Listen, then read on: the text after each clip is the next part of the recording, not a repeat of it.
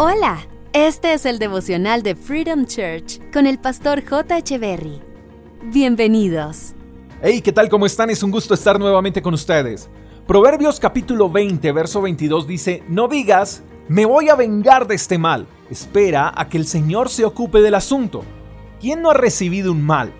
Creo que todos hemos sido lastimados, ofendidos, heridos y traicionados.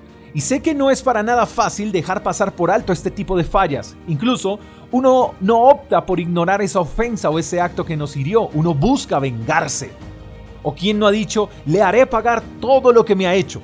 Yo sí le voy a dejar las cosas claras. Yo no me voy a dejar de nadie.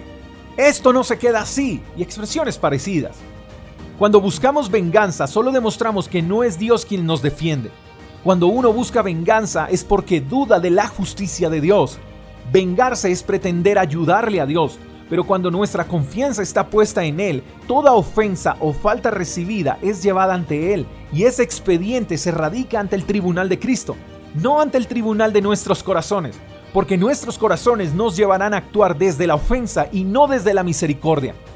Nosotros actuaríamos sin piedad, buscaríamos que todo el peso de la ley y la justicia caigan sobre la persona.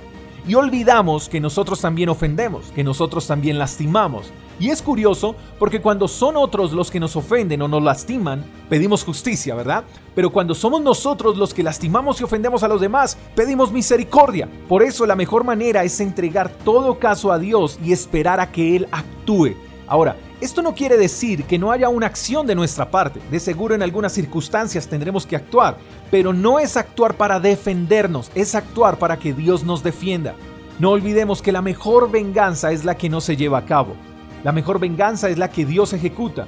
Él se vengará con justicia. A Él no se le escapará nada ante tu caso. Él te defenderá. Él será tu abogado.